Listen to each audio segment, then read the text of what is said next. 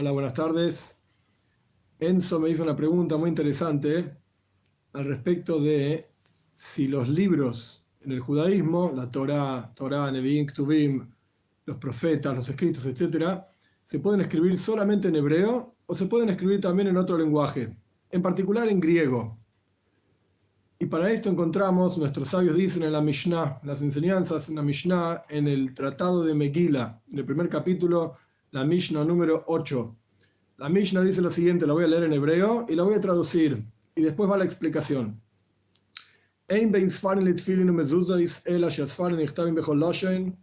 La diferencia que hay entre Sfarim, libros, libros se refiere a Torah, Nevi'im, que son los profetas, y Ksubim, que son los escritos, el cantar de los cantares, los salmos, etc. ¿Qué diferencia hay entre esto, Sfarim, libros, y escribir los libros y por el otro lado, Tfilin y Mezuzos. Entonces la Mishnah dice que los libros se pueden escribir en cualquier lengua, en cualquier escritura y en cualquier lenguaje, castellano, inglés, chino, lo que sea. Por el otro lado, Tfilin y Mezuzos en el Ashuris. Sin embargo, Tfilin y Mezuzot solamente se pueden escribir con el hebreo y con un lenguaje que se llama Ashuris, con una escritura que se llama Ashuris, que es la escritura que aparece en los libros Sifra y Toira, que la palabra Ashuris viene de la palabra Osher, significa dicha, hermoso, algo afortunado. Es una escritura muy bonita, muy linda, a mano, con tinta, una pluma, etc. Rabban Shimon Ben Gamliel Loimer, una segunda opinión en la Mishnah, Rabban Shimon Ben Gamliel dice,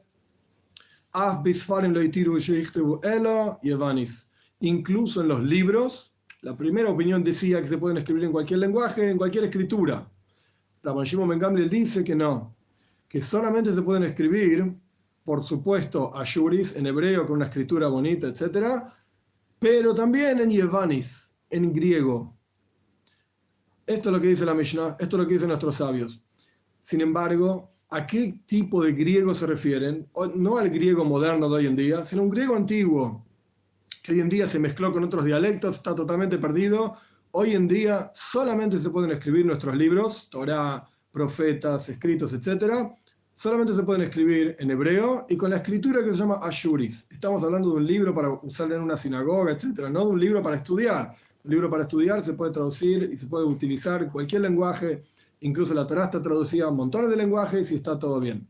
Ahora bien, esto es lo que dice la Mishnah y esa es la aplicación práctica de la Mishnah que solamente se puede escribir en hebreo y en el tipo de escritura ashuris. Pero ¿qué significa el hebreo? ¿Qué es el lenguaje hebreo? Nuestros sabios cuentan que Dios utiliza el lenguaje hebreo para la creación del universo.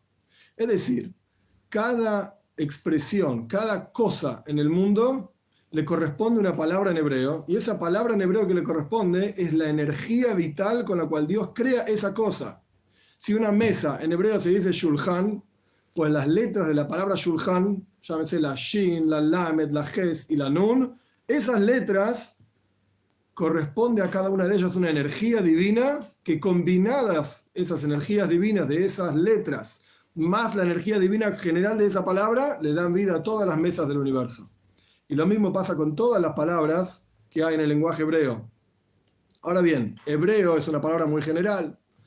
En el lenguaje hebreo en sí podemos dividir en dos partes básicas, lo que se llama Loshen Kodesh, la lengua santa, que es la lengua en la que está escrita la Torá, la lengua en la que rezamos, la lengua, la, lengua en la cual están escritos nuestros libros santos de comentaristas, etc. Y el hibrid moderno. El hibrid moderno es una adaptación a la modernidad, valga la redundancia, del Loshen Kodesh, para poder utilizarlo todos los días. Por supuesto, en la Torá no dice televisión. No estaba la televisión en la Torá. Entonces, ¿cómo se dice televisión en el, hebreo moderno? Televizia. Y así sucesivamente con cualquier otro tipo de palabras, entre comillas, modernas. Ahora bien, al respecto de la pronunciación, me parece interesante aclarar que hay montones de tipos de pronunciaciones diferentes del Lashon Kodesh, de la lengua santa.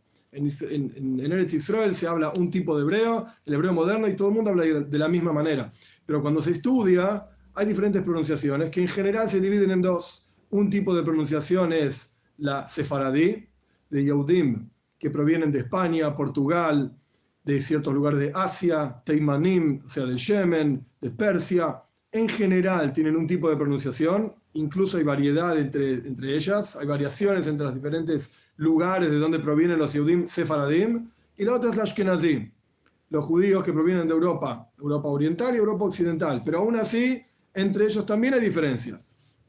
Si provienen de Alemania, si provienen de Hungría, si provienen de Rumania, si provienen de Rusia, de Polonia, cada lugar va cambiando eh, su forma de pronunciar. Para dar un ejemplo sencillo, muy básico, la palabra Baruch quiere decir bendito. En hebreo moderno se, dice así, como yo dije recién, Baruch. Ahí la gente está saludando. Así que buenas tardes. En hebreo sencillo, se dice, en hebreo moderno se dice Baruch.